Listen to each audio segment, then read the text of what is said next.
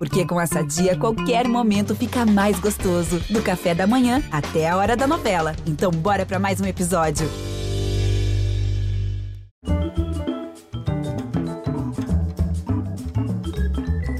Olá, boa noite. Muito bem-vindos. Eu não me canso de contar essa história de como eu fiquei mais fã dela ainda. Contei, inclusive, no prefácio do livro de poemas que ela escreveu, contra a capa, para não mostrar a cara dela ainda. Claro que antes eu já tinha sido, como geral, arrebatado, atingido pela belezura dela, qualquer coisa de fora do comum. Mas eu fiquei fã mesmo quando meu saudoso amigo Jorge Bastos Moreno fez uma entrevista com ela e destacou no título sua frase eu não sei o que é o amor.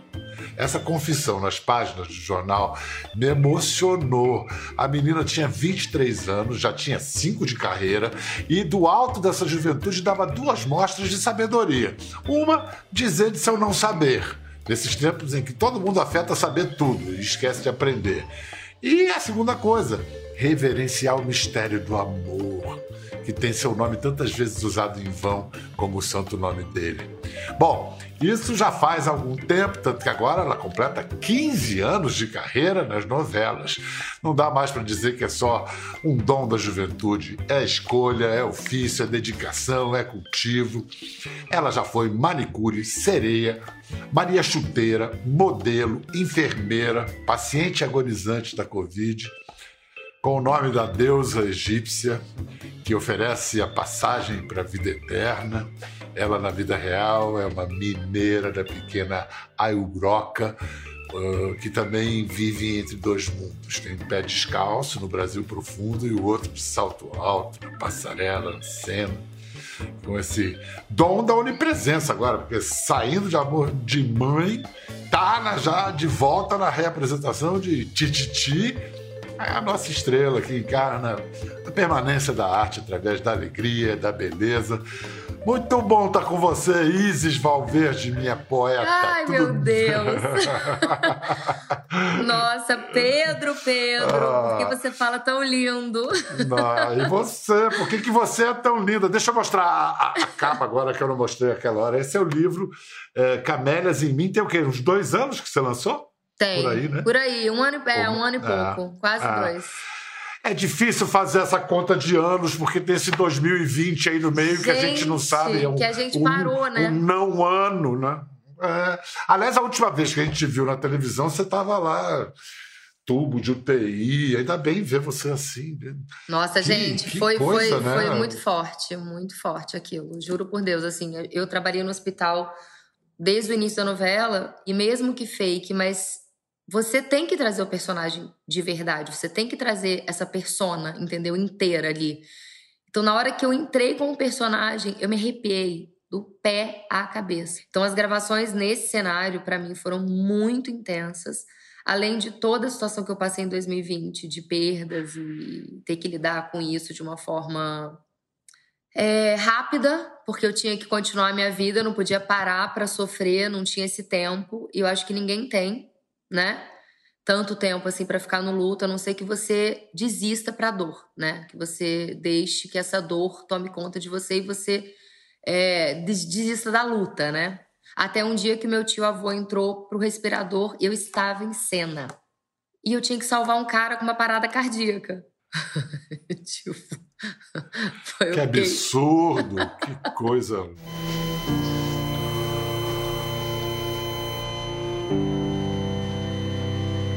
Leito 5, paciente parou. Paciente parou. Vai comigo, Flamando. Vai comigo.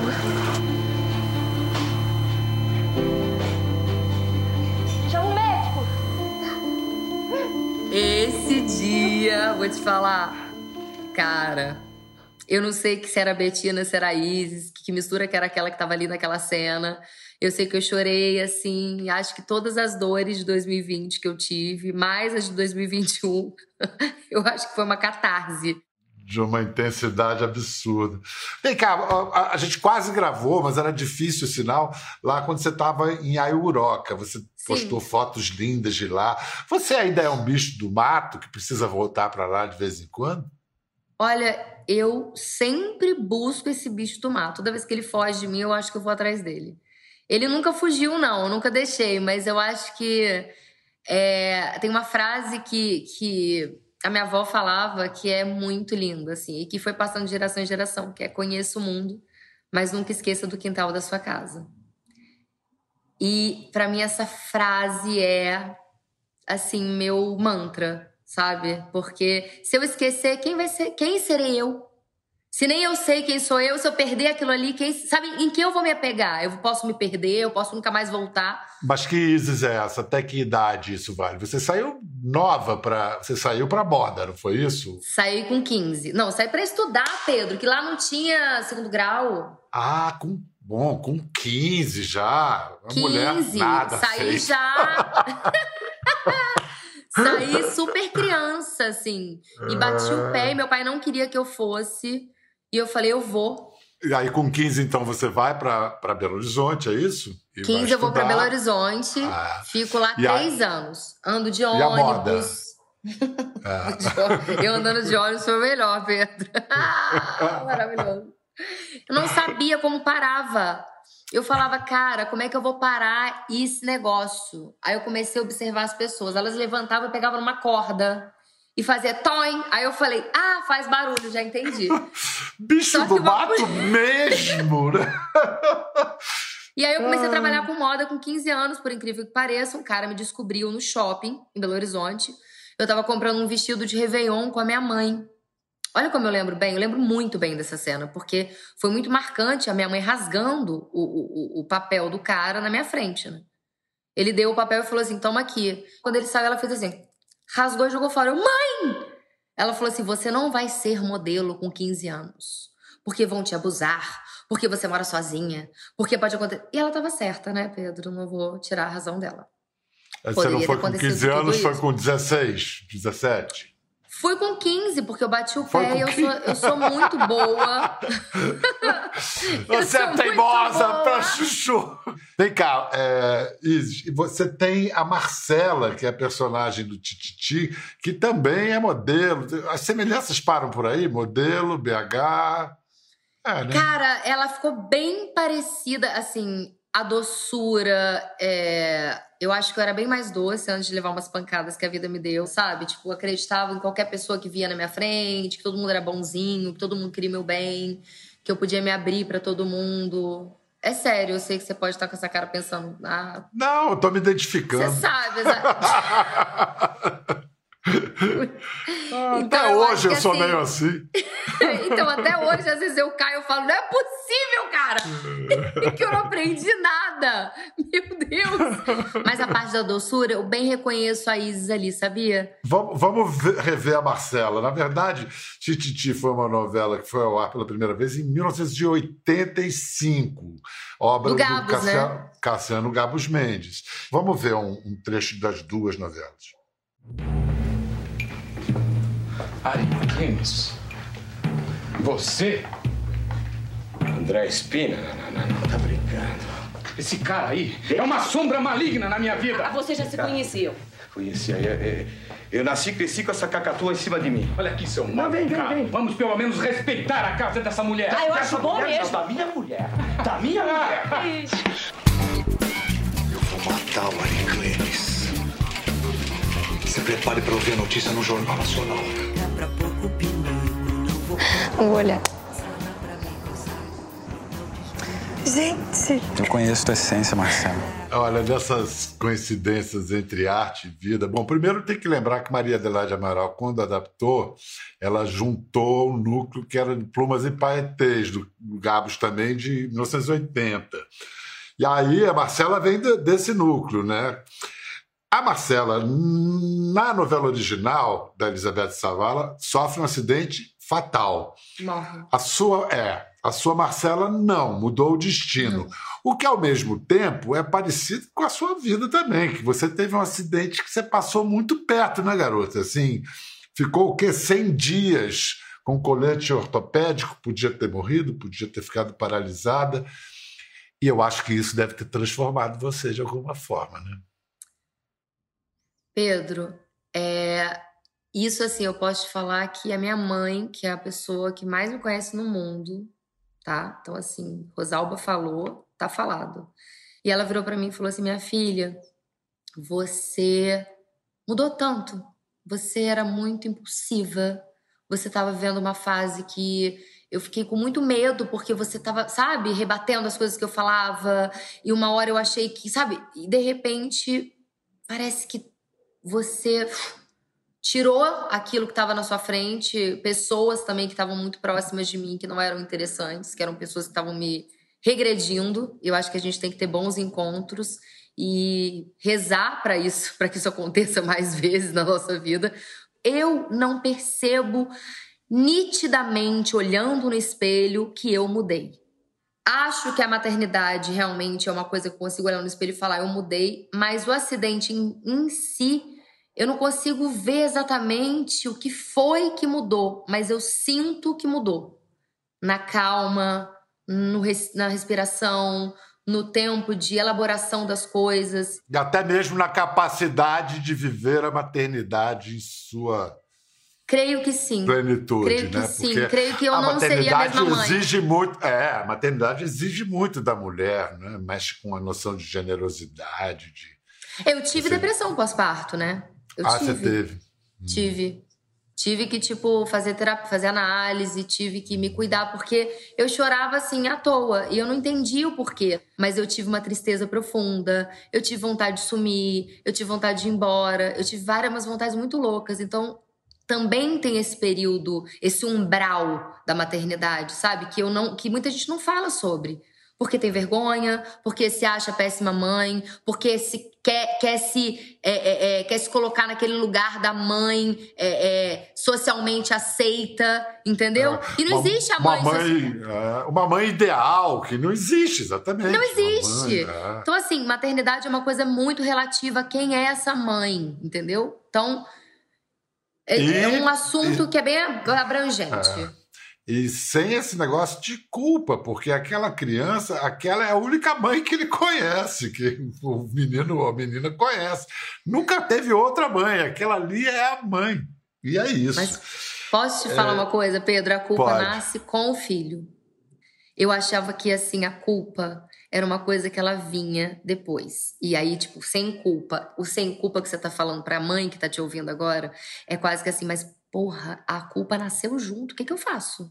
Porque vira, vira e mexe, ela tá. É como se fosse ela, é como se ela virasse uma sombra. E você tem que controlar essa sombra ao longo dos seus dias sendo mãe, o resto da sua vida. Eu acho que ela acompanha a gente para sempre. Sempre ela vai bater na sua porta. É culpa sua. Você vai falar: não, não, não.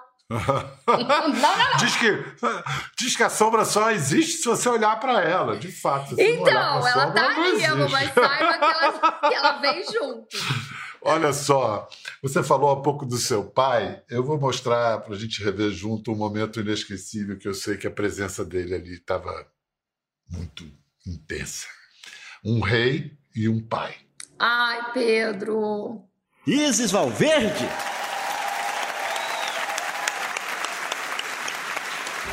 Boa noite.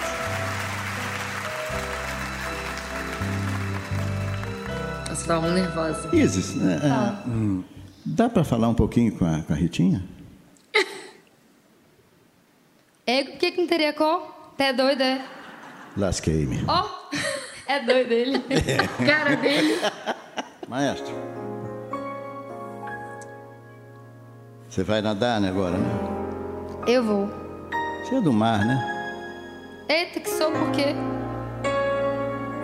Não, porque. Melhor dizer cantando. Quero nadar nas suas águas, nas ondas dos seus cabelos, sentir seu corpo molhado a deslizar nos meus dedos. Eu quero olhar nos seus olhos, sem duvidar do que faço. Quero beijar sua boca e te prender nos meus braços. Roberto. É. Você vai ficar para sempre na trilha sonora da minha vida.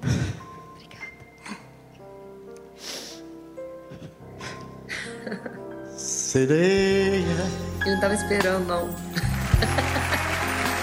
Gente, é uma emoção pura. Ali era a sua tia que estava se derretendo em lágrimas. É, quem mais estava na plateia nessa noite? Meu pai.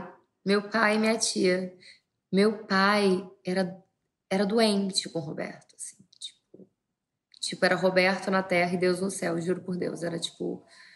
Então, imagina você ver a sua única filha cantando com o seu ídolo.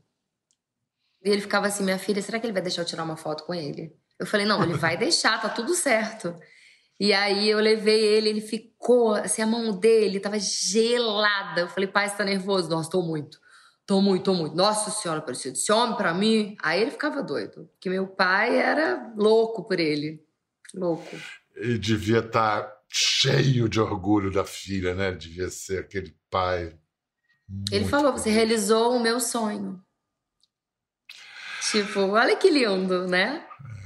Olha só como a gente está falando de coisas intensas que você passou, o acidente, a perda de um pai, e, no entanto, você tem essa imagem associada à luz para o público, à alegria, sempre uma coisa.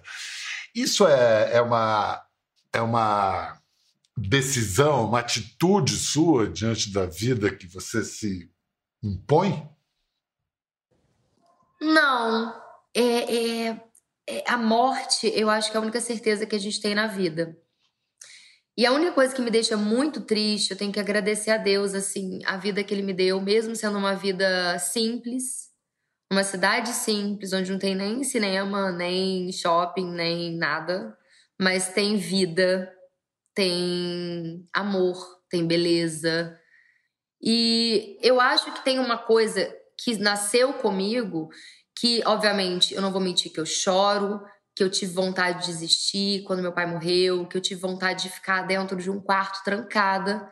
Mas é, são escolhas, né? E eu acho que as dores da vida, se você decide arrastá-las, ou você decide que é, ou você decidir que elas acabem te soterrando, é uma opção sua. Mas eu não acho que seja a opção mais inteligente. Acontecem coisas ruins também comigo. Não sou uma pessoa que vive só na luz. Talvez eu acho que esse pensamento que eu tenha, isso seja transcendente. Então acaba que as pessoas olham e falam: "Nossa, ela é muito feliz, ela tem uma luz, ela tem e eu acho que o mundo precisa disso. Eu acho que o mundo precisa de mais pessoas assim. Eu acho que o mundo precisa de mais pensamentos assim. E por que não botar esses pensamentos para fora e dividi-los e exercitá-los em outras pessoas, sabe? E é o que eu tento fazer na minha vida. Falando em alegria, vamos dar umas risadas, lembrar a manicure Ra Raquel, né? Em Beleza Pura, 2008. Raquel, é. E com vocês a nossa primeira candidata vindo de... O que tá acontecendo aqui, gente?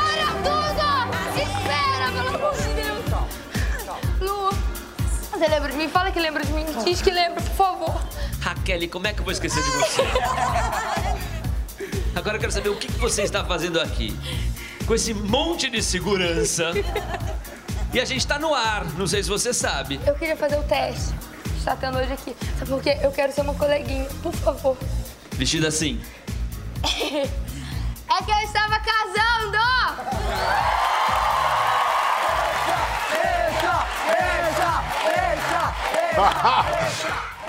uma criança, uma criança. Ai, Vem cá, foi o primeiro grande sucesso, Raquel. Mas antes teve aquele começo que foi, é, assim, a moça. E que tinha uma coisa que você usava um véu, então tinha que. Como é que era isso? Pedro, bati tanto a cabeça em cenário com aquele véu que se você puxar, eu acho que deve ter alguma, alguma cena no, no video show, eu ia falar video show. No video show, que eu bato a cabeça numa porta. Eu tô fazendo uma cena com o Bruno, eu bato a cabeça numa porta. Eu se lembro que eles gravaram e eu ainda gritei: "Não vai pro video show!" Fiquei puta. e eu bati a cabeça em tudo. Cara, era muito bizarro porque imagina você ter que usar o corpo, então eu atuava na voz, no timbre de voz e do corpo. E a cabeça, que tinha que fazer, entendeu? Tipo, quando eu tirei o véu, eu fiquei fazendo com a cabeça. Aí minha mãe falou: que balançação é essa de cabeça? Você tá parecendo aquele cachorrinho de carro que fica a cabecinha assim, sabe? Minha filha se conserta, tá ruim isso. Ela me ligou pra falar. Aí eu, mãe, mas é porque eu viciei. Foi assim, um, uma experiência muito forte como atriz, porque você vai limitando o ator, ele vai tendo que encontrar outras formas de atuar, né? De fazer aquele personagem, de passar sentimento, etc. Mas foi muito divertido, porque era muito legal as pessoas não saberem como é que eu era, entendeu? Nem não, o elenco fun sabia. Funcionou muito porque criou uma expectativa. No fim, foi um marketing maravilhoso, porque quando viram, veio essa carinha aí. Caraca, cara, que barato. cara, foi muito legal, foi muito divertido, assim. Olha, eu acho difícil também encontrar outra atriz que já, já tenha sido sereia duas vezes, né? Porque você foi na Força do Querer, vestia a Ritinhas vestia de sereia, e depois maravilhosa minissérie adaptada do livro do Nelson, Canto da Sereia. Que, aliás, aí você é uma menina, mineirinha, vira uma baiana porreta. Como é que você chegou na baianidade? É, então, eu fui morar na casa da Ivete Sangalo. Perfeito! Curso intensivo de baianice. eu liguei pra Ivete e falei, Ivete, me ajuda. Ela falou, por quê? Eu falei, cara, eu tenho que, eu tenho que dominar um trio elétrico. Tipo assim, pelo amor de Deus.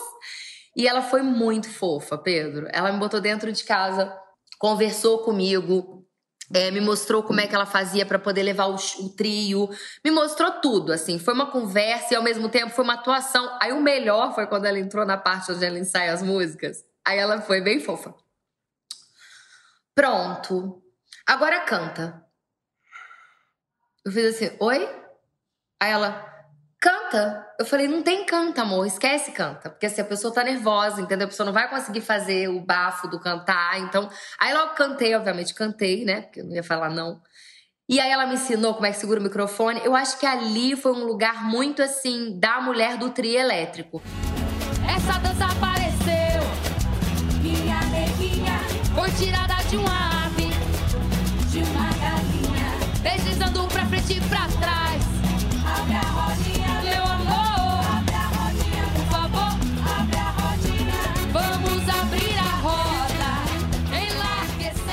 Mas eu vivi na Bahia, né? O legal, assim, de trabalhar na Globo, e obviamente cinema, não é porque assim, eu nunca trabalhei em outra emissora, mas a Globo em si, nós somos muito bem tratados nesse lugar, porque a gente é colocado para fazer as experiências, eles fazem questão de levar a gente para o lugar, para gente viver aquilo. Então, assim, cara, tipo, Rio Vermelho ali virou minha casa, entendeu? Eu já tava o quê? Eu gostei de, de, ouvir você falando de bons tratos, principalmente porque a Ritinha da Força do Querer, ela era muito bem tratada dentro d'água, né? Como é que foi? Isso aí te dava um respirador? Isso aí foi né? bons tratos, né? É, não vou falar que é toda obra, né? A gente pode abrir uma exceção. Que... Nessa eu fui um pouco maltratada. Você aprendeu a mergulhar? Você tomou gosto pelo negócio? Não? Eu peguei pavor. Nunca mais? Pedro, pelo amor de Deus, primeiro que assim, a minha cota de sereia já deu. Entendeu? Tipo assim, não dá mais, não tem como. Só se assim, sei lá, se eu realmente virar uma sereia e ir embora pro mar com a Iemanjá, tá tudo bem. Agora, tirando isso, tá meio complicado. E assim, cara, no meio da Amazônia, com os bichos que pareciam, gente, juro por Deus, na época do dinossauro. Eram uns bichos, assim, uns grilos, mas não é um grilo normal, é um grilo deste tamanho, não é uma, uma, uma aranha normal, uma aranha com 19 mil pernas. E o bicho vai para cima de você, entendeu? Ele não tem medo. E eu urrava, e aí eu tava no meio da água, o, o peixe rasgou meu dedo, o cara gritou: Olha que tem piranha! Eu falei, fudeu, o buraco comigo essa merda. Tá bem que você avisou agora, né? E aí o cara falou, não, o boto te protege. Eu falei, e o povo, sai da água! Sai! E eu, olha, meu filho, vou te falar que eu mergulhar com o tubarão, o tubarão chamava Margarida, 3 metros. E eu falei assim, então tá, vou mergulhar, é tranquilo? Aí virou mergulhador, é tranquilo se ela não chegar perto de você. Eu falei, porra, você acha que eu vou estar dentro d'água falando pra ela? É o seguinte, não chega aqui perto não, porque essa distância tá boa, então fica por aí que eu tô por aqui, tá bom, querida? Fica por aí, tá ótimo. Aí o que eles fizeram? Armaram vários mergulhadores soltando bolha na cara do tubarão, porque se ele chegasse perto de mim, eu não ia enxergar ele, porque eu tava sem máscara. E aí ele não ia bater o dente em mim, porque o dente do bicho é para fora. Então se o dente bate, ele arranca um pedaço da sua. Ah, meu filho, é tipo assim. Olha, que vida, hein? foi assim, mas assim, tudo, tudo dentro da segurança. É verdade, assim, eles faziam de tudo para ter segurança, mas é ah. realmente você tem que ter coragem. Tá? Israel, ele tá bem, tá gostoso? Cara, ele está uma máquina de falar. Assim, tipo, agora ele tá no auge, assim, de ele tá querer. Tá com ele quanto agora? Dois e seis. E Pedro, ele fala pelos Nossa. cotovelos. E é muito gostoso, né? Porque assim, é cada palavra, tipo assim, fusca, fusca, fusca.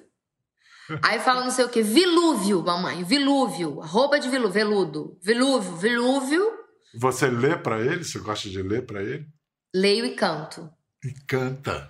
E eu uso aquelas músicas antigas, né? Tipo, é, era uma casa muito engraçada, não tinha teto, não tinha nada. E aí eu vou cantando essa, essas musiquinhas, nananã.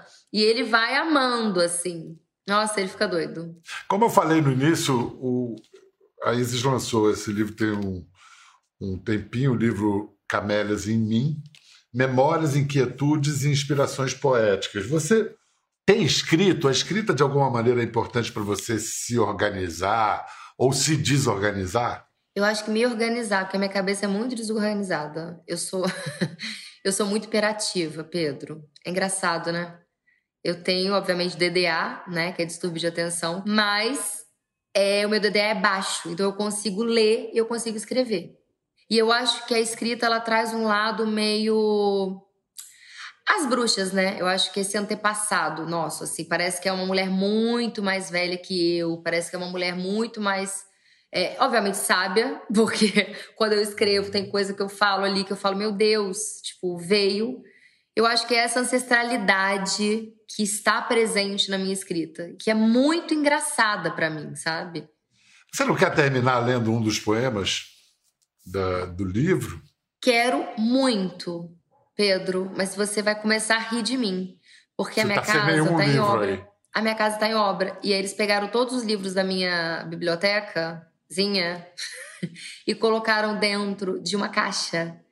E eu não tenho nada do livro aqui.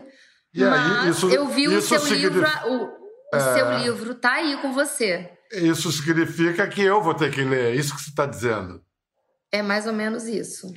Então você quer que eu leia invasivo, não me dê, não, suspiração ou. Ai, lê um que eu amo. Pingo de amor? Não, qual é? Diga. Clandestinidade. Clandestinidade, página 101. Amo, amo esse texto, amo, amo. Vê se você gosta. Uma vez li em um lugar comum, felicidade clandestina. Isso me preencheu de tal forma que me vi clandestina em meu próprio país alma e corpo em clandestinidade. Isso me fez um pouco mais inteira, mesmo sendo metade. O movimento me fez viva e completa de novo como um feto. A ilegalidade faz bater mais forte o coração e preenche alma e veias de seiva proibida. Artista. Não quero mais esse nome. Por que não arteira? Soa melhor e me cabe mais a felicidade para mim hoje se encontra rara, porque os encontros, falo dos bons encontros, estes são tão difíceis de ter. Minha felicidade é improvável e eu sendo feliz mais ainda. Felicidade é coisa para pessoas caducas do mundo, de si e do todo. Como ser feliz hoje em tempos obscuros e enfeitados por máscaras? tempos que mais parecem um baile de carnaval celebrado no Dia das Bruxas.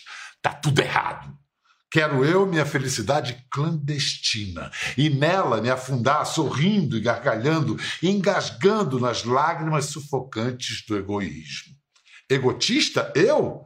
Imagina, sou apenas feliz. Ilegal, mas completamente feliz. Danada, hein? Danada. Ai, não, e você percebeu que o que, que o poema. E você, não, e, e, e, você percebeu o que, que o poema diz? Como ser feliz hoje em tempos obscuros e enfeitados por máscaras. Máscara, tempos que mais. Tudo. Tempos que parecem mais um baile de carnaval celebrado no Dia das Bruxas. Caramba! Meu Deus do céu, parece a que foi a escolha certa. A, a, a, poesia está muito acima. Isis, adorei, adorei, adoro Ai, sempre Pedro, estar com adorei. você. Também. Enche o Rael de beijos aí por nós. Te cuida, tá? Continue nos trazendo luz e alegria. Obrigada, Pedro. Foi um prazer. Eu, eu que agradeço. Tchau, gente. Tchau, gente. Valeu. Quer ver mais? Entre no Globoplay. Até a próxima.